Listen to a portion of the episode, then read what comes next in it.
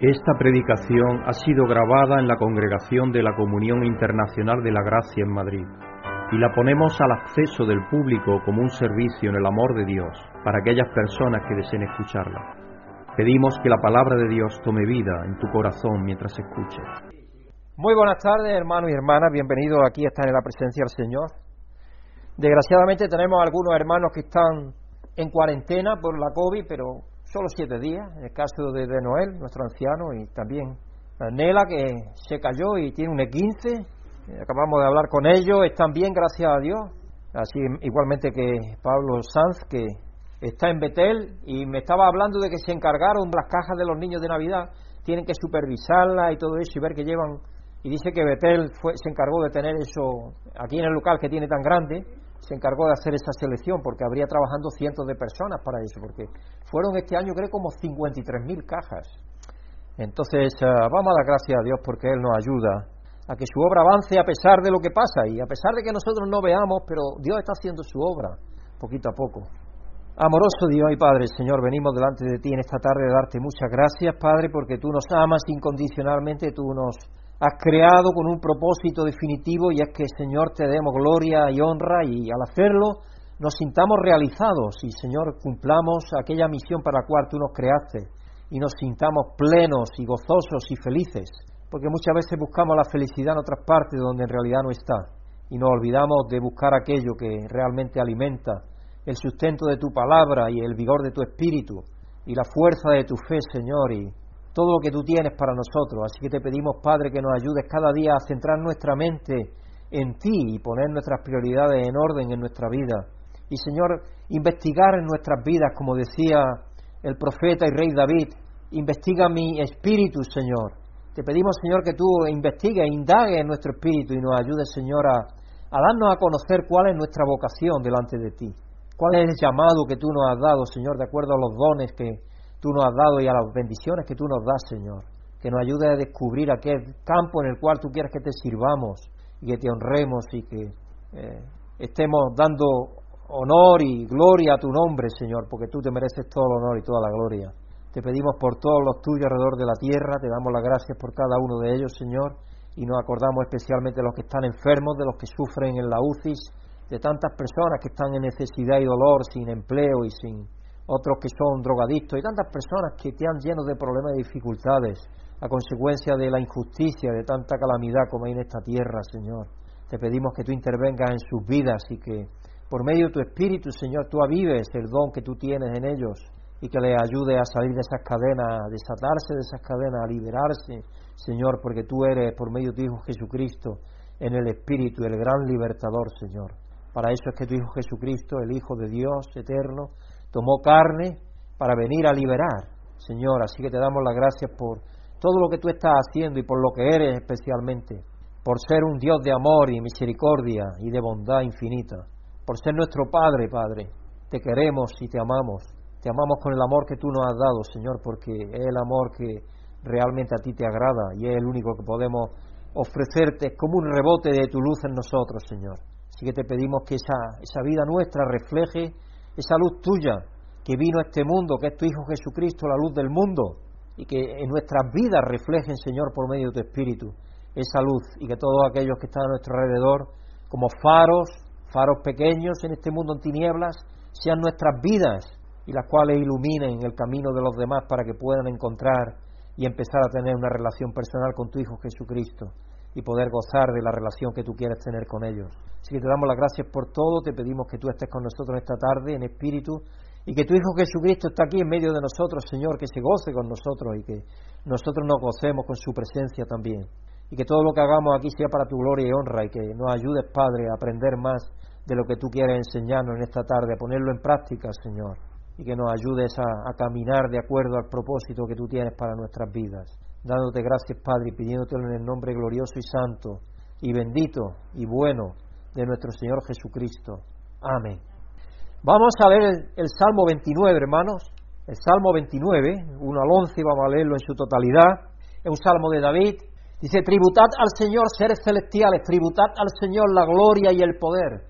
Tributad al Señor la gloria que merece su nombre, postraos ante el Señor en su santuario majestuoso. La voz del Señor está sobre las aguas. Resuena el trueno del Dios de la gloria. El Señor está sobre las aguas impetuosas. La voz del Señor resuena potente. La voz del Señor resuena majestuosa. La voz del Señor desgaja los cedros. Desgaja el Señor los cedros del Líbano. Con la Filomena pensé qué significaría estar esa noche cerca de un pinar. Sería sobrecogedor con los quejidos de las ramas de los pinos rompiéndose. Eso pensé yo cuando estaba leyendo esta porción. Porque yo que, como sabéis, me gusta el campo, estaba viajando por el campo y he visto cantidad de, de pinos rotos, de encinas, porque fue tanta la nieve que cayó que se desgajaron cantidad de árboles y esa noche tuvo que ser sobrecogedora en el campo y estar escuchando ese ruido y grabarlo, ¿no? Y me acordé de eso y parece que eso es lo que describe aquí. Versículo 9. Hace que el Líbano salte como becerro y que el Hermón salte cual toro salvaje. La voz del Señor lanza ráfagas de fuego. La voz del Señor sacude el desierto, el Señor sacude el desierto de Cádiz. La voz del Señor retuerce los robles y deja desnudos los bosques. En su templo todos gritan gloria. El Señor tiene su trono sobre las lluvias. Él reina por siempre. El Señor fortalece a su pueblo. El Señor bendice a su pueblo con la paz. En el devocional que tiene F.B. Meyer, que a mí me gusta mucho, Through the Bible Day by Day, a lo largo de la Biblia, día a día, es un devocional, un comentario tipo devocional donde nos hace reflexionar cada vez que leemos las Escrituras. Este salmo de David es un ejemplo perfecto de poesía hebrea, dice él que describe la marcha de una tormenta en Palestina, yendo del norte al sur. El preludio, Salmo 29, 1, 2, es dedicado a los ejércitos angelicales que están sobre el tamul de la tierra y la atmósfera. Los cielos se ven como un templo en el que los ángeles son los sacerdotes. La tormenta, que describe el versículo 3 al 9. Las muchas aguas son el mar Mediterráneo, que ruge. La tempestad se inicia en el Líbano, cuyos cedros se desgajan delante de su furia. Cada tronador aplauso viene acompañado de relámpagos. Está describiendo las tormentas, está describiendo, eso es lo que describe. La tormenta pasa a Cádiz y la ciudad es cavada en la roca de Petra. Las bestias se llenan de terror, los árboles son despojados del vestido de sus hojas por, por el viento y por la lluvia, eso es lo que describe también. En el templo de los fieles responden al desafío de la naturaleza, gloria al Rey. La voz del Señor se menciona siete veces. Y la conclusión es el versículo 10 y 11, este Dios es nuestro Dios, el Dios del poder de lo natural, el Dios del poder de la creación, es nuestro Padre, es nuestro Dios también, para que veamos la fortaleza y el poder y el vigor que Dios tiene. Él manda y Él permite que las cosas sucedan. Y dice, nos dará fortaleza y paz. A pesar de lo que vemos, a pesar de todo eso, Dios es el que nos da fortaleza y paz. Así que el Salmo empieza con gloria en las alturas y termina con paz en la tierra que sabéis que es el saludo que le hicieron también los ángeles a los pastores cuando fueron. Así que el salmo que nos lleva a la alabanza describe el poder de la voz del Señor sobre las fuerzas de la creación. Dios está sobre lo que ha creado. Dios gobierna su creación. A pesar de ver el estruendo, la fuerza que tiene el mar y el viento y la tormenta y todo eso, Dios gobierna sobre todo eso. Dios nos da paz y nos da su poder. Vamos a alabar a Dios con oración esta tarde porque Él es todopoderoso, que reina por siempre, nos fortalece y bendice con su paz. Así que vamos a alabar a Dios por ser quien es, todopoderoso, misericordioso, bueno y justo. Amoroso Dios, Padre, todopoderoso. Señor, cuando vemos tu creación expresándose en toda su fuerza y su vigor, ya sea en momentos de quietud o en momentos de el viento cuando es azotada por tormentas, cuando el viento sopla enfurecido, cuando hay una nevada como fue la nevada que tuvimos el año pasado, Filomena, o en cualquier otra situación, Señor, vemos tu poder manifestándose, las leyes que tú pusiste en vigencia, Señor, cumpliéndose a rajatabla. Y en medio de todo eso, Señor, te, te vemos a ti porque eres manifiesto en las leyes que hacen que eso se produzca, Señor. Así que te damos gracias, Señor, por todo tu poder. Te damos gracias por tu misericordia. Te damos gracias por ser bueno, Señor, por ser justo. Porque tú eres también el colmo de la justicia. Eres infinito en cada una de las cosas que tienes. Y por eso que tu Hijo Jesucristo tuvo que tomar carne y venir a esta tierra para entregarse por cada uno de nosotros, porque nosotros andábamos en el camino de la injusticia y alguien tenía que pagar nuestro desvarío, y ese alguien fue tu amado Hijo, Jesucristo, tu unigénito, nuestro hermano mayor, Jesucristo. Así que te damos gracias, Señor, y te pedimos esto en el nombre santo y glorioso de nuestro Señor Jesucristo. Amén. Y vamos a darle gracias a Dios porque nos fortalece y bendice con su paz en Cristo Jesús. ¿Quién quiere darle gracias? Porque nos fortalece y nos bendice con su paz. Eterno Padre Celestial, Señor, estamos aquí muy agradecidos, Señor, por todo lo que tú nos das, por tu paz, la fortaleza que nos da en el día a día, Señor, por cuidarnos, por protegernos, por estar con cada uno de nosotros. Muchas gracias, Señor, por todo en el nombre de tu Hijo Jesucristo. Amén. Amén. Quiero compartir con vosotros un poco de humor antes de empezar el servicio de hoy. Esta es una historia que nos lo enviaba nuestro hermano Rafael. Vas a subirte a tu báscula de baño, que además de indicarte el peso en la pantalla, te lo dice en voz. Porque claro, algunas personas pues no ven, como sabéis, desgraciadamente es invidente y entonces la báscula pues la tienen para las personas que no ven, pues la voz, la voz le dice lo que pesa, la báscula. Y te subes contento pensando que ha adelgazado. Cuando de repente la voz metálica te dice, por favor, suban de uno en uno. Este de Forges, y nos lo envía nuestro hermano Eladio, de hecho lo tiene en su teléfono, tiene Eladio este chiste. Y dice, ¿qué haces? Le pregunta uno al otro de los personajes de Forges, ya, ya murió el hombre. Y dice, estoy pensando, Dice, por Dios, Mariano, no hagas locuras. y eso creo que es lo que sucede hoy, que no piensa nadie nada. no piensa nadie nada. Esta es una carta a los Reyes Magos. Queridos Reyes Magos, si este año me vais a traer carbón, no olvidaros de la barbacoa, las chuletas, el chorizo, el buen vino de gran reserva, que el año pasado tuve yo que ponerlo todo. y eso va a En la cena de Nochevieja, preguntan, ¿El iPhone va a la derecha o a la izquierda del plato? Feliz año nuevo. Porque todos están con él. El tema de esta semana, hermano, es Domingo del Bautismo del Señor. Ya estamos en el bautismo, porque sabéis que en los evangelios sinópticos, ni en el Juan tampoco, ah, lo que se recoge en los evangelios es la vida pública de Jesús. El nacimiento, eh, la presentación en el templo, eh, luego eh, se recoge a, los 12 años cuando hace el Bar Mitzvah, seguramente que es cuando lo llevaron al templo y él estuvo allí hablando con los sumos, con los sacerdotes y le explicaba la escritura de una manera que ellos ni siquiera entendían y él se la explicaba todas abiertas y era un niño. Y luego ya después pues hay un, un silencio, porque ese silencio es el tiempo que Jesucristo estuvo trabajando con José como un obrero de la construcción que eran, de construcción de, de aquel tiempo, de casas con piedra y con madera, que es lo que trabajaban, hasta que empezó su ministerio público, y eso es lo que tenemos. Entonces, lo primero que sucede cuando empieza el ministerio público de Jesús es el bautismo del Señor. El bautismo del Señor es la voz de Dios. Isaías 43, 1 y 7 narra la historia de la voz de Dios que reunió a la familia de Israel para llevarlos de regreso a casa. Estaban expatriados y continuamente le estaba diciendo al profeta, volveréis. Y de hecho les dijo, en 70 años, a los 70 años volveréis. Y así es, Dios cumplió perfectamente esa profecía que les hizo. Y volvieron, regresaron con Nemías, cuando el edicto de Atajerjes. En Hechos 8, verso 14 del 17, nos habla del Espíritu y la palabra de Dios uniendo viejas divisiones entre las personas. Eh, cuando ahí tenemos a el gentil romano y como que Pedro no quería ir y Dios le manda esa visión de animales que eran impuros y le dice, pero Señor, yo de esto no puedo comer. Dice, tú tienes que comer de esto. Dice, además lo que te estoy explicando es que no eches a un lado a los gentiles, sino que vayas, porque él de alguna manera no quería, no, no reconocía todavía que Dios estaba llamando también a los gentiles, a los romanos, en este caso era un centurión romano, imaginaros, era el enemigo de Israel.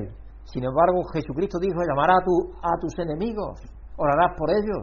Y Dios empezó a hacer eso realidad en la vida de los primeros discípulos para que nos quedara a nosotros el ejemplo. El mensaje de hoy se basa en Lucas 3, verso 15 y luego al 17 y luego del 21 al 22. El punto culminante de la historia es cuando Dios habla durante el bautismo de Jesús. El título que yo le he dado al mensaje es ¿Estás viviendo tu vocación? Claro, tú te la preguntas, ¿y cuál es la vocación? ¿Y vocación qué es? Bueno, de todo eso vamos a hablar. De todo eso vamos a hablar. La escritura central del mensaje de hoy se encuentra en Lucas 3, verso 15 al 17 y luego del 21 al 22. Y nuestra hermana Ana Elsa va a estar leyéndola para todos nosotros. Buenas tardes, hermanos y hermanas, que todos, que todos estemos aceptando y recibiendo la amorosa y soberana bendición de Dios. Los que estamos aquí y todos los que escuchéis esta grabación. La escritura central del mensaje de hoy se encuentra en el Evangelio de Lucas, capítulo 3, versículos del 15 al 17 y del 21 al 22. Y dice lo siguiente en la palabra de Dios. La gente estaba a las expectativas y todos se preguntaban si acaso Juan sería el Cristo. Yo soy bautizado con agua, le respondió Juan a todos, pero está por llegar uno más poderoso que yo, a quien ni siquiera merezco desatarle la correa de sus sandalias. Él, él os bautizará en el Espíritu Santo y con fuego. Tiene el aventador en la mano para limpiar su era y recoger el trigo en su granero. La paja, en cambio, la quemará con fuego, que nunca se apagará. 21 y 22. Sucedió que cuando todos acudían a Juan para que lo bautizara, Jesús fue bautizado también. Y mientras oraba, se abrió el cielo y el Espíritu Santo bajó sobre él en forma de paloma. Entonces se oyó una voz del cielo que decía, Tú eres mi Hijo amado, estoy muy complacido contigo. Muchas gracias, Ana. Y nos alegra que estés bien después de la prueba de la endoscopia, que esa prueba no es muy graciosa. ¿Alguna vez has estado tan comprometido con una causa o relación que sentiste que nada podía detenerte? Solo tenemos algunos de esos momentos en la vida, como cuando nos enamoramos, al hacer un viaje misionero, por ejemplo, aquellos que tenemos eh, ideas misioneras. A mí cuando me dijo el director del departamento hispano allí en Pasadena, me dijo, Pedro, siéntese. Y yo digo, ya me van a echar la reprimenda. Dice, no, no es nada, no es nada que esté haciendo mal ni nada, siéntese, siéntese. Dice que hemos pensado que lo queremos enviar a Chile. Claro, era un desafío, porque yo tenía a Brígida aquí en España, mi novia. Yo no sabía si ella quería ir allí o no, incluso no sabía si ella quería dar el paso de casarse conmigo siquiera. Entonces dice, tiene usted que resolver algunas cosas, lo sabemos, porque el, el pastor le había dicho algo, Fernando Barriga, pero yo tenía el deseo de servir a Dios, es decir, Dios lo puso en mi corazón, en mi mente, ya lo estaba poniendo hacía tiempo, y es un desafío que se tiene que aceptar o no. Y luego ya cuando acepta el desafío de ser ordenado y todo eso, pues es más grande todavía, porque es una cosa que no es hoy lo tomo y mañana lo dejo, o por lo menos no debería ser así. Y en mi caso, gracias a Dios, no ha sido así, porque creo que Dios ha estado conmigo hasta ahora y seguirá estando mientras Él quiera que le sirva. También tener un hijo, es uno de los grandes vocaciones. La gente quiere tener un hijo, hay gente que quiere tener un hijo. La audacia, las resistencias, la concentración parece surgir de la nada, como si de pronto tuviera una fuerza increíble para llevar eso a cabo. Por unos momentos es como si estuvieras flotando en las nubes. Te encuentras con una fuerza que nunca supiste que tenías para llevar a cabo ese propósito. Esas, esas situaciones son algunas de las grandes bendiciones de la vida. Porque hay personas que desgraciadamente no han experimentado nada de eso. Y yo creo que se pierden algo maravilloso en la vida. Porque si uno no está comprometido con nada en la vida, ¿para qué vives? Viendo pasar la vida, agarrado ahí a la verja, viendo cómo la vida la hacen otros, y tú no haces nada. Tú no puedes sentirte orgulloso de que has logrado algo en la vida, porque no, no te has puesto a hacer nada. Por eso que hay un dicho que dice, aunque, aunque fracases, ponte a hacer algo. Que fracase, ponte a hacer algo. Porque es así. Si no tienes proyectos, si no tienes determinación, si no, si no pones en tu mente algo, y estamos a primeros de año, hermano, y deberíamos de, de, tomar algún partido, de cosas sencillas, por ejemplo, de cosas, si, tu vida, por ejemplo, de relación con Dios no es lo profunda que tú quieres que sea, pues por ejemplo, sería ser bueno el propósito de profundizar en la relación con Dios, en la oración, por ejemplo, diaria. Algo así se puede hacer fácilmente, que no es tampoco eh, hacer una, cosa grande.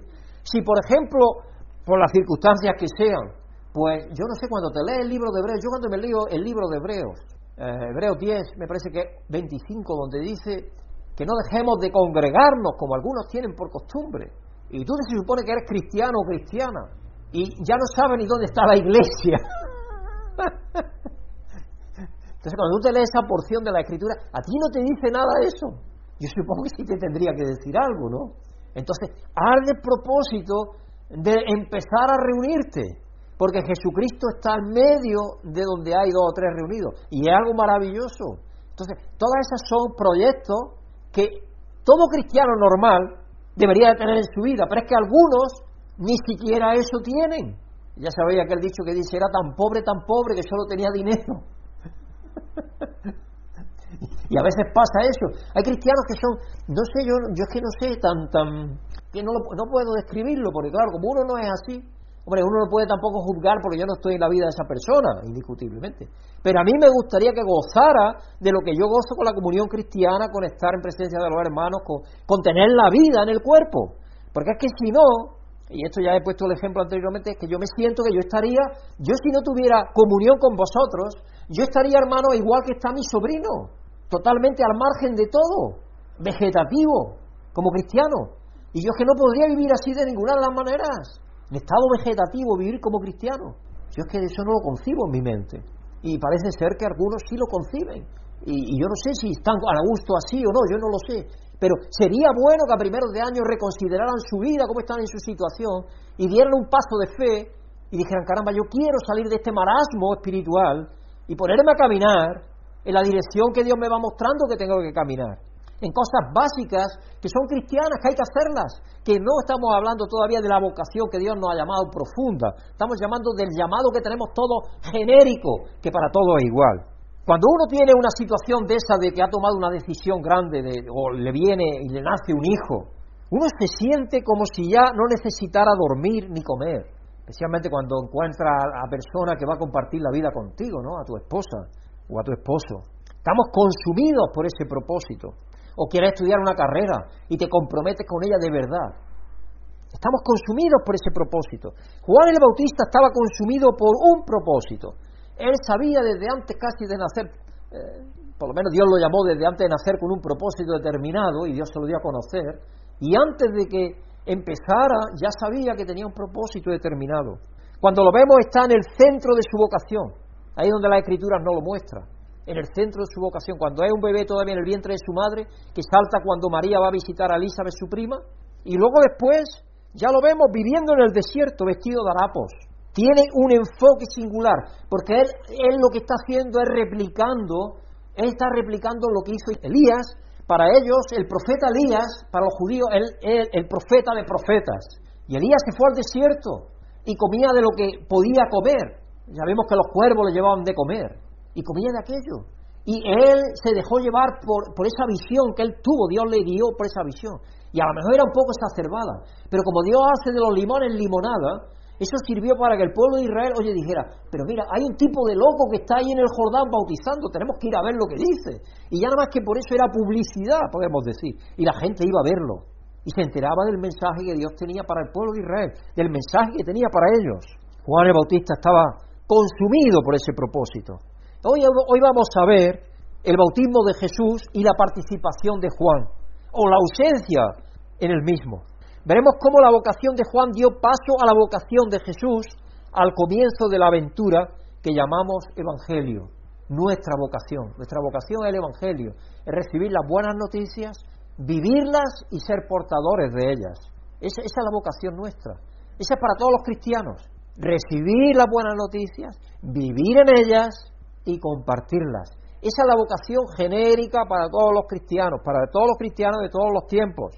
Esa podemos decir que es genérica, porque luego habrá una vocación específica para cada uno de nosotros, de acuerdo a los dones que Dios nos ha dado. Pero esa es genérica, esa tenemos todos, todos los cristianos, el que se llame cristiano, tiene que estar recibiendo el Evangelio, viviendo por él y dándolo a conocer a los demás. Eso podemos decir que ahí se resume la vocación genérica nuestra. Vamos a ver un poco la vocación de Juan. Una de las primeras cosas que escuchamos decir a Juan es en el versículo 16 de Lucas 3, yo os bautizo con agua. Le respondió Juan a todos, porque Juan estaba, le estaban diciendo, ¿acaso tú eres el Cristo que ha de venir? ¿O eres Elías? Porque también algunos iban y preguntaban, ¿acaso tú eres Elías? Incluso los discípulos, Juan envió, estando en la cárcel, hay una porción de la Escritura que seguramente habéis leído más de una vez, que Juan envió a algunos de sus discípulos, cuando estaba en la cárcel, cuando estaba en la cárcel, a preguntarle a Jesús Si él era el Cristo, tenían que esperar a otro, o si era Elías, o si tenía que esperar a otro. Entonces, pero él tenía algo claro. Yo os bautizo con agua, le respondió Juan a todos, pero está por llegar uno más poderoso que yo, a quien ni siquiera merezco desatarle la correa de sus sandalias. Él sabía que era el mensajero que anticiparía al Salvador. Él os bautizará con el Espíritu Santo y con, con fuego. Juan se refiere aquí al trabajo del esclavo de desatar las sandalias de alguien. Los esclavos estaban por todas partes en el mundo antiguo. Los esclavos, casi toda la gente que tenía algo de dinero tenía esclavos. Y como todos usaban sandalias, casi todos los que podían, claro, porque algunos estaban a pie enjuto, pero los que podían tenían sandalias, sandalias de cuero. Y eso era una bendición, porque eso necesitaba tener una piel de, de ganado fuerte, de ternera o de toro, para poder hacértela, o de camello. Esta habría sido una situación común en esos días y uno de los deberes más bajos de los esclavos, es decir, el esclavo más bajo de la casa era generalmente el que se encargaba de hacer esa labor, de desatar las sandalias, desatarlas y luego lavar los pies con agua y un poquito de sal para que la persona que había venido caminando, si tenían polla y todo eso, caminar y quitarle el barro, porque imaginaros caminando, mitad del polvo en el verano, con el sudor, eso ya sabemos qué sucede ahí, ¿no?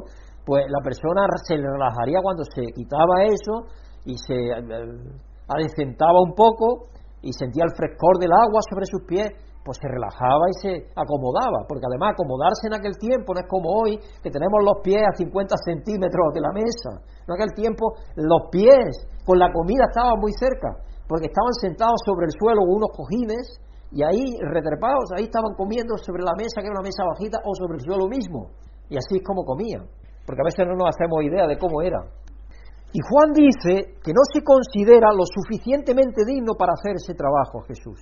Imaginaros. Ni siquiera se considera el esclavo más bajo. Así se sentía él, delante del Señor. De esa manera se sentía. Este es un versículo con el que estamos familiarizados, pero a ellos les parecía completamente extraño. Juan le pareció un profeta, uno de los mensajeros de Dios de los que no habían tenido noticias en siglos. Incluso pensaron que podía ser el Mesías tan esperado. Parecía todo lo que había estado esperando. Y una de las primeras cosas que les dice es, no soy ese hombre a quien esperáis. Porque Juan iban a él y dice, oye, tú eres el enviado. No, yo, yo no soy. De hecho, cuando venga el enviado, yo no seré digno ni siquiera de desatar la correa de sus zapatos, de sus sandalias que lo hacía el esclavo más bajo de la casa. Este es un momento importante. Juan encarnaba todo lo que esperaban de la acción de Dios. Comía, se vestía, hablaba como Elías, el héroe profeta de su cultura. Pero él dijo, yo no soy. Esto significaba que el nuevo mover de Dios no se parecería al antiguo. Los profetas de todos los siglos simbolizados por Juan en aquel momento ni siquiera era digno de acercarse a Jesús solo de hablar de él luego debía de abandonar el escenario.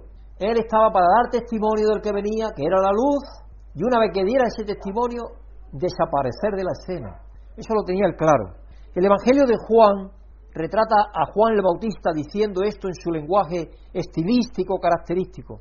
En Juan 1.15, Juan 1.15, Juan dio testimonio de él y a voz en Cristo proclamó, este es aquel de que yo decía, el que viene después de mí es superior a mí porque existía antes que yo. No hace mucho tiempo que estuvimos hablando de esa escritura. Juan el Bautista es un profeta como los profetas de la antigüedad, pero no estaba allí para declarar la victoria política sobre Israel o la grandeza de Israel que vendría, no, ni para declarar la era de la paz y la armonía militar. Juan estaba allí como los profetas para declarar la entrada de Dios en acción. Dios iba a ponerse en movimiento. Llevaban más de cuatro siglos sin profetas y Juan aparece. Y Juan viene anunciando y diciendo que preparen los caminos para el Señor, que iba a venir el Señor. También hemos visto esto en nuestras propias vidas. Pensemos en todas las veces que hemos estado haciendo las cosas como siempre las hacíamos. Y Jesús llega a la escena de una manera nueva. Tal vez hemos estado orando por alguien y vemos como Dios entra en acción, responde y la vida y la situación comienzan a cambiar. Y a mí me sorprende, por ejemplo, y perdonadme hermanos, pero esta tarde estoy en esa onda. Eh, hubo una ocasión en que oramos, algunos de vosotros lo acordaréis, en mi casa por una persona que tenía un cárcel en el cráneo, se estaba extendiendo. Y oramos por esa persona, esa persona sanó. Y ya no hemos visto más a esa persona. Yo me acuerdo de aquellos diez leprosos que sanaron y solo uno volvió a dar gracias a Dios. Esto ha sucedido siempre. No nos debe de extrañar. Así somos los seres humanos.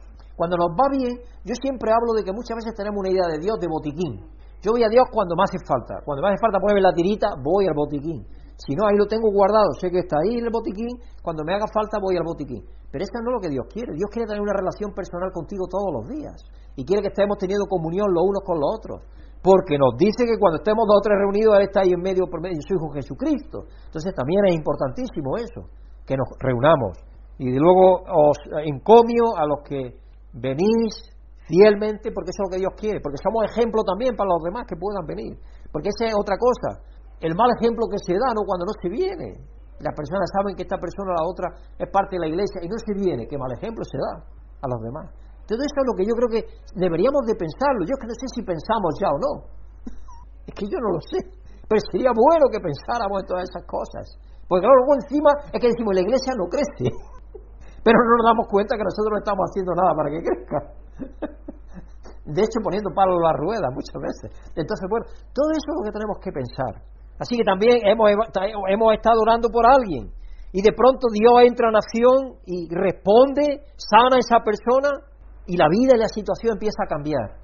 Entonces vemos a Dios en acción y, nos llena de gozo. Es, es como si dijéramos un punto de partida. Estamos listos para alejarnos, disminuir y darle la gloria a Dios. No decir, eh, yo aquí estoy, esto ha pasado porque yo pedí, oré o lo que sea. No, no, no. Dios actuó poderosamente y damos gloria a Dios que lo hizo o nos adueñaremos del momento y nos convertiremos en el centro, porque ese es el problema también a veces. Yo, por ejemplo, cuando escucho alguna vez en alguna predicación venir al jueves que los jueves el pastor tal va a sanar, yo cuando esas palabras ya me, me rechinan, ¿no? Porque me rechinan porque el que sana es Dios y Dios sana cuando Él soberanamente quiere. Es que es así. Entonces, inmediatamente yo escucho algo de eso y alguna vez he estado en eventos con los hermanos por acompañarles para que vieran lo que hay en esas situaciones, pero eso no es, no es, no es lo que Dios hace, no es como Dios actúa, hermano. Dios es soberano y Dios actúa como Él quiere y cuando Él quiere. Tal vez ha estado dedicando tiempo a la vida de alguien que está recién llegado a la fe y ves que el Espíritu Santo actuando en esa persona empieza a crecer, a madurar, a depender de Dios. Disfrutarás de ese momento felicitándote por tus esfuerzos de evangelización o te unirás a la mayoría y darle gloria a Dios y ese honor a Él, porque Él es el que hace la obra. Él es el que hace la obra. Le verás crecer a esa persona, incluso superarse y superarte a ti posiblemente, y ser usada o usado por Dios para hacer grandes cosas, o te hundirás en los celos. Al mismo tiempo hemos visto esa fe en nuestras vidas. La forma en que solíamos hacer las cosas ha desaparecido. Y aquí ha llegado lo nuevo. Una y otra vez vemos esto a lo largo de nuestra vida de fe. A medida que crecemos de gloria en gloria, como escribió el apóstol Pablo en 2 Corintios 3, 18, vemos que la, forma antigua en la que habíamos, hacíamos las cosas ya no funciona. Las viejas sesiones de chisme suenan huecas. No queremos estar ya en esos cuentos de viejas, como dice el apóstol Pablo. No queremos estar ya en esas cosas. La bebida no nos da el mismo escape. Comenzamos a ver a nuestros enemigos como personas tridimensionales con sus propios problemas en el acercamiento a Cristo. Él está quitándole el, tronco de su ojo. He aquí, ha llegado lo nuevo. Entonces vemos, vemos las situaciones de otra manera, lo vemos como Dios las ve. Empezamos a ver las situaciones como Dios las ve. Y entonces empezamos a amar incluso a nuestros enemigos. Algo está pasando. Está cambiando el fondo de nuestro ser para que seamos más semejantes a Jesucristo. Cuando uno se lee esta porción de la Escritura, hay una nota al pie de página que dice la lectura de esta semana, en realidad omite algunos versículos. Lucas intercala la historia del encarcelamiento, porque eso es lo que pasa, y eso no lo hemos leído, del encarcelamiento de Juan por Herodes, justo en medio de esto, porque justo después casi de que bautiza a Jesucristo, justo después casi ya vienen a por él. Porque claro, bautizar a Jesucristo y todo eso parece ser que trae más éxito todavía a él, porque el ministerio de Jesucristo empieza a crecer, porque Jesucristo no está en el desierto, Jesucristo está en Jerusalén. Jesucristo habla, empieza a hablar, va a la sinagoga de Capernaum, empieza a hablar en público, empieza a convencer a la gente. porque Juan de alguna manera es la gente de aquí va a él, pero Jesucristo va a la gente en el sentido de que va a la sinagoga y va donde está la gente. Entonces empieza a crecer su ministerio, además estaba profetizado que así sería, y no podría ser de otra manera. Así que es un interludio extraño y algunas personas creen que se agregó más tarde esa parte, pero no es así. Creo que estuvo ahí desde el principio. El encarcelamiento y la muerte de Juan fueron trágicos, pero al final él no quería nada más. Él sabía que lo dijo. Es necesario que yo mengüe para que él crezca. Aconteció también con Esteban, uno de los siete primeros diáconos, ¿acordáis? En Hechos 7 cuando uno de los primeros diáconos, Esteban, que fue mandado a pedrear por Saulo, por la gente que llevaba Pablo, que luego se convertiría en Pablo. Y Dios tenía un propósito. Dios permitió que eso sucediera. Porque a veces Dios permite cosas que nosotros no entendemos. Pero Él tiene un propósito para cada cosa que hace. Su desaparición del escenario es sin duda violento y el contraste es vívido. El camino antiguo representado por Juan está muerto y el camino nuevo, Jesús está vivo y es imposible de matar. Y eso creo yo que les quedaría claro a aquellas personas. Pero Juan, incluso estando en la cárcel, todavía no lo tenía muy claro y envió a sus discípulos, a algunos de sus discípulos, a preguntarle a Jesús si era él el Cristo, el enviado de Dios que tenía que venir. Y por supuesto le dijeron que sí. Y Cristo le dijo cosas maravillosas: los ciegos ven, Cristo le dijo: los ciegos ven, los cojos andan, decidle que estoy aquí, he llegado. Ese era el mensaje que les pasó a los discípulos. Y entonces los discípulos de Juan empezaron a seguir a Jesús, muchos de ellos, pues se dieron cuenta que el Mesías estaba aquí ya. ¿Cuál es la vocación de Jesús? Lucas 3:21. Sucedió que cuando todos acudían a Juan para que los bautizara, Jesús fue bautizado también. Y mientras oraba, se abrió el cielo. Cuando los eruditos se acercan a este momento en la escritura, a menudo se preguntan por qué Jesús fue bautizado. Incluso a mí me han hecho esa pregunta como pastor, algunos hermanos y algunas personas me han hecho esa pregunta. Pero si Jesucristo no tenía necesidad de ser bautizado porque no tenía pecado, ¿por qué fue bautizado? El bautismo de Juan, como se dice en otros lugares, fue un bautismo de arrepentimiento, un bautismo de renovación y realineación con los propósitos y el carácter de Dios, un llamado a guardar la ley y alejarse del pecado. Claro, surge un problema. Jesús nunca pecó. Entonces, ¿por qué se estaba bautizando? Él es el Señor sin pecado. ¿Por qué necesitaría el bautismo de arrepentimiento? Él escribió la ley. Entonces, ¿por qué tendría que volver a declarar su lealtad a ella? Necesitamos pensar en el propósito del bautismo de Juan para contestar esta pregunta con un poco más de profundidad. Sí, les estaba ofreciendo una manera de declarar su lealtad y apartarse del pecado. Eso es lo que Juan estaba ayudándole. Juan estaba, dice, limpiar los caminos del Señor enderezar sus sendas. Ese era el mensaje que traía. Porque estaban desviados ya de todo, como sabemos, Cristo cuando vino se encontró las prácticas religiosas y todo lo que tenían en el templo era un desastre, todo. No tenía relación ya ninguna con lo que era todo un negocio, era todo, todo estaba mal. Entonces, Juan estaba tratando de algunas personas tratar de que cambiaran sus vidas, a los soldados les decía, el que, el que cobra usura, los, que cobraban los tributos, el que cobra usura que no la cobre. Tú no, no fuerces a, a, los que pisas con la bota encima que te den dinero, le decía a los soldados. Entonces, claro, Juan venía con un mensaje que era de justicia, era de volver a tener un poco sentido común, a dar un poco de sentido común a la vida. Porque la vida se había perdido el sentido totalmente al no tener dirección, al no tener guía, porque habían estado más de 400 años sin profetas. Y en ese medio es cuando vino Jesucristo. Por eso dice que estuvo en tinieblas, estaba en tinieblas todo, en verdad, espirituales. Así que necesitamos pensar en el propósito del bautismo de Juan con un poco más de profundidad. Estaba diciéndoles que tenían que apartarse del pecado, pero todo eso era parte de declarar que eran parte de lo que Dios estaba haciendo. Juan el Bautista los estaba orientando hacia Dios, llamándolos a pasar por las aguas, como lo hicieron los antiguos israelitas en su camino a la tierra prometida. Para llegar a la tierra prometida tuvieron que pasar por el Jordán y antes por el mar, por el mar rojo. Tuvieron que ser bautizados en el mar rojo y luego atravesar con, Josué, cuando Dios le pasó ya el liderazgo del, pueblo de Israel, de Moisés a Josué, tuvieron que atravesar el Jordán para pasar la tierra prometida. Otro bautismo más en agua. Así que Jesús no viene como un observador imparcial o el cirujano enguatado de la historia humana. Él se sumerge directamente en ella. Él viene y viene como el Hijo de Dios hecho carne. Viene y se sumerge en nuestra historia. viene como uno de nosotros. Para él unirse al bautismo de Juan fue declarar que no solo era uno de los propósitos y el mover de Dios en el mundo, sino que estaba declarando que como hijo del hombre es uno de nosotros. No necesitaba hacerlo, pero lo hizo por nosotros. Todo lo que Cristo hizo, lo hizo por nosotros. Él murió por nosotros, y tomó carne por nosotros, fue bautizado por nosotros, sufrió por nosotros, murió por nosotros, resucitó por nosotros, ascendió por nosotros, todo eso lo hizo por nosotros, para en ese abrazo que nos dio, llevarnos en cada una de esas etapas de lo que es la salvación en Él, en Él.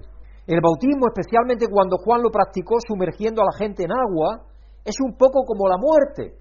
El apóstol Pablo luego habla de todo eso, que lo que hemos muerto en el bautismo, hemos muerto en su muerte. Nunca estamos tan indefensos como cuando estamos bajo el agua, ¿no es verdad? No podemos respirar y tenemos que confiar en la persona que nos sumergió para que nos saque. Entonces es como si muriésemos. Cuando estamos debajo del agua, al menos que la persona nos sacara, si nos mantiene ahí con la mano, ahí con toda presión, morimos. Nos tiene que sacar la persona, porque nos tiene cogido. Cuando salimos del agua estamos mojados, sin maquillaje, con el bisoñé flotando en la superficie detrás de nosotros si es que gastamos bisoñé somos humildes, estamos frescos, un poco indefensos, como un bebé recién nacido cuando salimos del agua. Para Jesús participar en esa muerte y renacimiento fue declararse parte de la patética y hermosa historia de la humanidad. Por eso Él participó. Él no necesitaba, pero Él nos dio ejemplo. Eso es lo que Él hizo. Jesucristo nos da ejemplo. Y esa es otra cosa. Personas que están años y años y años, que conocen, tienen conocimiento de todo lo que hay que hacer, y yo no sé cuándo van a llegar al bautismo, por ejemplo. El bautismo es necesario, porque es un paso de dar públicamente fe de la fe que tenemos en lo que Jesucristo hizo en nuestro lugar. El bautismo hoy tan necesario como lo era hace 100 años, 200, 1000 años, tan necesario era antes como lo es hoy. Así que si hay alguna persona por ahí que todavía está dudando de, de qué hacer, pues da el paso, hijo mío o hija mía. Hay que bautizarse, hay que bautizarse, a eso nos llama Dios. Ese es un paso más de lo natural que tenemos que hacer, del llamado natural, de las cosas normales que tenemos que hacer como cristianos, podemos decir. Sin embargo, también al mismo tiempo es un momento culmen del llamado de Dios. El bautismo es el momento culmen del llamado de Dios. Porque estamos entregándole a Dios públicamente nuestra vida. Ahí estamos diciendo delante de testigos, Señor, tú eres mi Dios, eres mi Salvador. Quiero entregar mi vida totalmente a ti para que tú me hagas nuevo o nueva. Así que Jesús no fue bautizado solo en agua, fue bautizado en nosotros. Él se vistió de nosotros. Él se hundió en nuestra propia miseria, que nos dice el apóstol Pablo en 2 Corintios 5:21. Él que era rico se hizo pobre por nosotros. Él se hundió en nuestra propia miseria. Él no tenía miseria, pero Él se hundió en nuestra propia miseria. Este hecho puede ser un inmenso consuelo para nosotros cuando Dios se convirtió en uno de nosotros, no tomó el camino fácil, no se puede leer más de un párrafo de la vida de Jesús en el que no se ha desafiado, agotado, incomprendido y finalmente asesinado. Es decir, cualquier situación que nosotros suframos en esta vida, Él la sufrió también en anticipación por nosotros. Para Él ser bautizado en la condición humana significa que se estaba sumergiendo en la fatiga, en el aburrimiento, en la angustia que la acompaña. Recuerda, por ejemplo, que cuando fue a resucitar a su amigo Lázaro, dice la escritura, un verso que es el verso más, más corto de la escritura, dice, Jesús lloró, el versículo más corto de la escritura. ¿Por qué estaba manifestando eso? Porque Jesús era hombre al 100%, era Dios, pero era hombre al 100%, y tenía sentimientos, los mismos que nosotros tenemos. Vamos a seguir en Lucas 3, verso 21 al 22. Sucedió que cuando todos acudían a Juan, todos los que venían a bautizarse, si todos los que venían a él eran bautizados. Y Jesús fue bautizado también. Mientras oraba, Juan, en el bautismo, se abrió el cielo y el Espíritu Santo bajó sobre él en forma de paloma, bajó sobre Jesús en forma de paloma. Entonces se oyó una voz del cielo que decía, tú eres mi Hijo amado, estoy muy complacido contigo. Que luego íbamos a ver de nuevo reafirmando a los discípulos, a los tres discípulos que subieron al monte en la transfiguración, lo mismo, que es para dar testimonio de que era el Hijo de Dios. Así que eh, el bautismo de Jesús fue un momento trinitario intensamente vívido, porque ahí vemos al Padre, al Hijo y al Espíritu Santo. El Padre, el Hijo y el Espíritu Santo están uno al lado del otro. De hecho, son uno. Lucas inclina su mirada en varias direcciones hacia los escritores del Antiguo Testamento, acentuando diferentes imágenes presentes. Los cielos se abren. Esta es una frase similar a la descripción del diluvio de Génesis. Los cielos se abren y caen torrentes de lluvia, torrentes de lluvia que, limpian la tierra, podemos decir, porque va a ser la creación Dios. La paloma desciende, esta es una alusión a la paloma que regresa a Noé después del diluvio con la rama de olivo en la boca, mostrándole que el diluvio está retrocediendo y que la promesa se está cumpliendo. Dios va a ser, limpió el mundo. Es decir, a través del diluvio Dios limpió al mundo. Y entonces iba a volver a establecerlo sobre la tierra. Es como si dijéramos estaba haciendo una recreación física de nuevo. Aquí está dando a comprender que Dios va a crear, por medio de Jesús, algo nuevo. Estoy muy complacido la palabra de Dios, Padre, hablando. Aquí Lucas se hace eco del relato de Génesis, en el que Dios dice una, una y otra vez que era bueno y que estaba muy complacido con todo lo que creó. Es como decir, tú eres mi hijo amado y estoy complacido con todo lo que tú eres y vas a hacer. Porque voluntaria y libremente se despojó de ser el Hijo eterno de Dios para encarnarse y ahora después tener una vida normal Sufrir calamidades como esta vida, sabemos que sufres calamidades de enfermedades, de dolor, de miedo, de todo lo que eso conlleva, y en aquel tiempo era más, más difícil que hoy. hoy tenemos vidas bastante cómodas, bastante más cómodas. De hecho, hoy tenemos vidas, yo ya lo he dicho alguna vez, mucho más cómodas que muchos reyes lo tuvieron en su tiempo. Porque tenemos, todos tenemos nuestra calefacción, nuestra casa, agua corriente, son cosas que en aquel tiempo no tenían ni los reyes. Entonces vivimos muy bien en este tiempo. Así que él iba a hacer algo que era muy bueno y Dios estaba complacido absolutamente con él. Este de que se hubiera entregado libre y voluntariamente para tomar carne y venir esa palabra de Dios eterna y sacrificarse por cada uno de nosotros, hermanos. Todas estas imágenes del Génesis, en un solo lugar, hablan de la vocación de Jesús. ¿Y cuál es la vocación de Jesús? Volver a crear. Creó todo lo físico, creó la creación y ahora Dios a través de él está creando lo espiritual. Y eso es lo que Cristo está llevando a cabo. El trabajo de Jesús no era solo hacer todo mejor, sino empezar de nuevo. Y aquí todas las cosas son hechas nuevas. Eso dice el apóstol Pablo. Hay varios ejemplos de este tipo de lenguaje de Génesis que se usa acerca de Jesús. Dios está comenzando de nuevo como la creación original, el diluvio, etcétera, dándonos un corazón nuevo de carne y poniendo su propio espíritu en nosotros. Es la forma en la cual Dios está creando, haciendo una nueva creación. Dios viene a morar en nosotros. Dios había, se había relacionado con el ser humano de lado a lado, pero ahora es que viene y vive en nosotros. Por eso es que Juan 14 es, es la apertura que hay maravillosa, donde dice, vendremos y haremos morada en vosotros. Es algo tremendo, porque es algo tremendo. Hasta entonces era la chequina de Dios allí en el templo, aquella gloria de Dios que se veía, pero ellos ni podían acercarse siquiera. Y imaginaros que Dios vive en nosotros, es algo sobrecogedor, es maravilloso. Y eso todo hecho es gracias al amor de Dios por cada uno de nosotros. Un indicador de la clase de mundo que Jesús estaba recreando fue el mismo Juan. Jesús está construyendo un mundo en el que los últimos serían los primeros y los débiles se harían fuertes. Está creando un mundo en el que una figura poderosa y popular como Juan vive toda su vida para presentar a Jesús y desaparecer. Y además desaparecer de una forma trágica, porque la hija de Herodías le pidió la cabeza del profeta.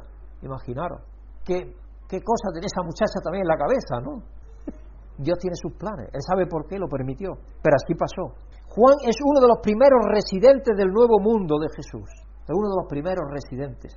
En lugar de vivir para sí mismo, para su propio ego personal, vive solo para presentar a Jesús y luego pasar inmediatamente al margen.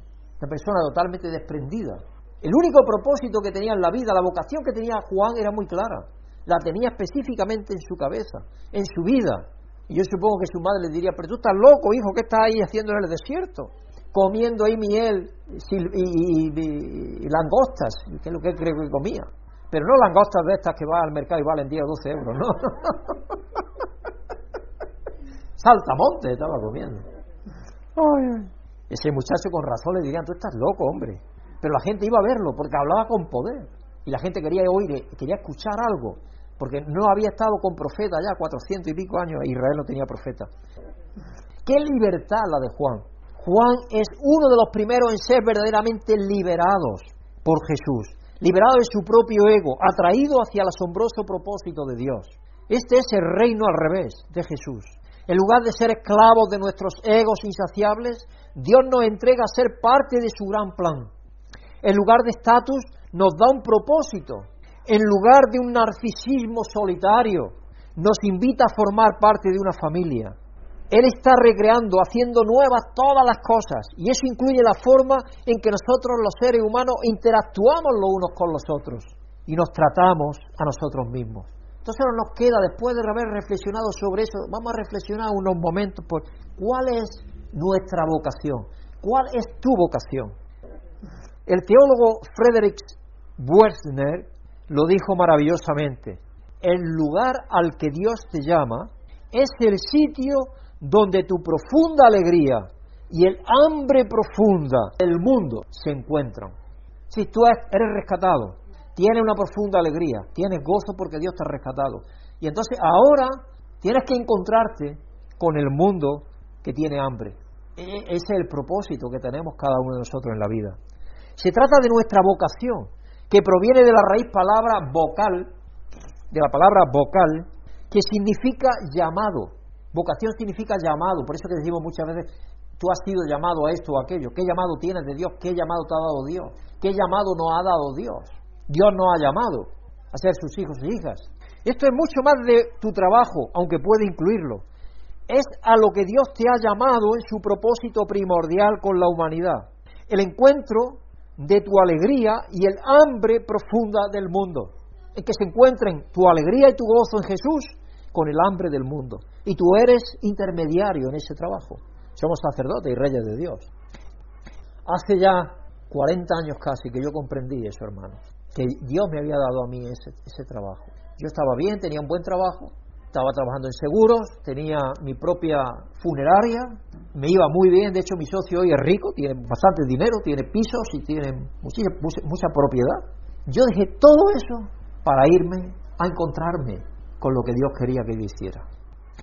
Yo sé que a todas las personas Dios no las va a llamar con un propósito así de llamada tan especial, podemos decir, tan comprometida.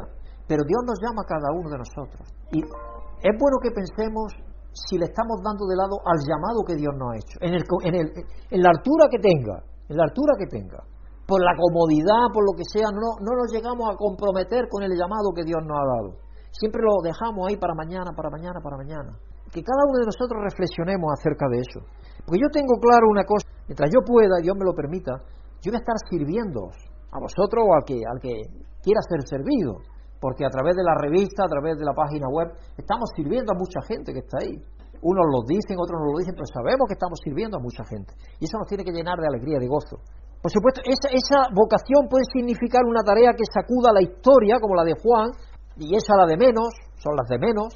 Eh, tenemos a, la de Martín Lutero, que llevó la Biblia y la revolución que llevó de poner la palabra de Dios y solo una fe, una gracia y una sola palabra, y llevó eso al mundo. La de Billy Graham, que transformó las vidas de millones de personas, Dios a través de él. O la de Luis Palau con lo mismo, una persona que ha hecho Dios a través de él maravillas, o Corrie ten Boom, otra persona igual, que es uno de los predicadores que también tiene muchísimas, muchos seguidores, también puede significar servir con alegría a ese niño con necesidades especiales, o ayudar a esa persona a superar el abuso que ha sufrido en su vida, deteniendo el ciclo y mostrando amabilidad y perdonando a la persona que lo causó. Ayudarle a esa persona que ha sufrido y que tú como tienes el amor de Dios puedes ayudarle a decir, no, no seas vengativo, porque Dios no es así. Dios lo que quiere es que perdonemos al que nos ha ofendido, porque de esa manera vamos a romper esa cadena, porque si no se va a ir reproduciendo continuamente eso. Entonces, a cada uno Dios nos llama para llevar a cabo un cometido, deteniendo el ciclo y mostrando amabilidad y perdonando a la persona que los causó. ¿Sientes que has encontrado la vocación a la que Dios te llamó? Tú dices, yo he encontrado aquello para lo que creo que Dios me llamó. ¿O sientes que todavía podría haber algo que Dios querría algo más de ti en el llamado que Dios te ha dado, de acuerdo a los dones que tienes, a la preparación que tiene, a la situación que tenga, a todo eso. Cada uno de nosotros tenemos que estar pensando en eso, hermanos. Así que sientes que has encontrado la vocación a la que Dios te llamó. Recuerda, la vocación no significa trabajo per se, pero podría ser liderar un ministerio, ser mamá o papá, ser voluntario, etcétera, etcétera.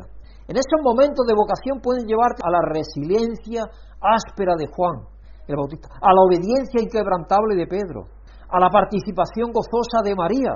No eran personas extraordinarias. Jesús las hizo extraordinarias cuando aceptaron el reto de decir sí a su vocación. Sí, si tú aceptas un llamado de Dios porque crees que lo tienes, Dios no te va a dejar tirado. Dios va a ir contigo delante de ti, va, delante. Siempre lo he experimentado en mi vida. Nunca te va. Porque a veces tenemos miedos. Y esos mismos miedos nos impiden comprometernos con algo. Entonces, no tengáis miedo de nada, hermanos. Si Dios os mueve a hacer algo, dejaros llevar por la fe en Dios. Dios os va a mover a hacer realidad esa vocación a la cual os está llamando.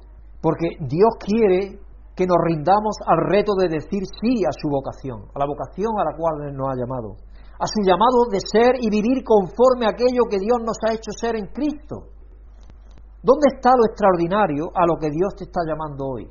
Y no olvides que siempre va a significar estar dispuesto a morir a tu propio yo egoísta, individualista, hedonista, narcisista, al que nos quiere arrastrar el enemigo y esta sociedad cada día más influenciada por sus valores, porque tenemos que ir contra corriente. Y Juan el Bautista es el ejemplo, porque él iba totalmente en contra de todo lo que había en aquel tiempo. Se retiró de los grandes murmullos, de las aracas, de todo, se fue al desierto, se disfrazó, podemos decir, de una persona vestido de harapos y vestido de piel de camello, y se puso a decir cosas que el pueblo de Israel no quería escuchar, porque hacía mucho tiempo que no llevaba escuchando y era un profeta. Él cumplió con su misión.